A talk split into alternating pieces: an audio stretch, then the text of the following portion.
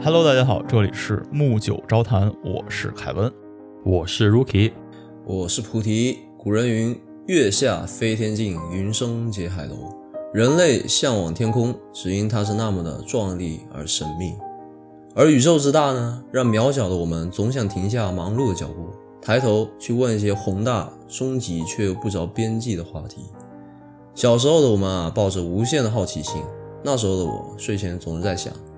宇宙的开始，时间的尽头，宇宙之外存在着什么？而我们又是孤独的吗？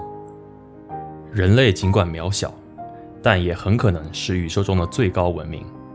宇宙尽管广阔无垠，但尽头也很可能真实的存在。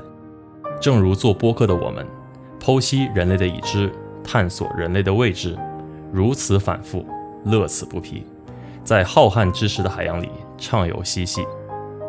宏大的问题固然引人入胜，但不仅仅是宏大的问题，某些渺小却真切的问题，譬如月球的岩石是什么形状，从火星上看地球又是一种什么样的感受呢？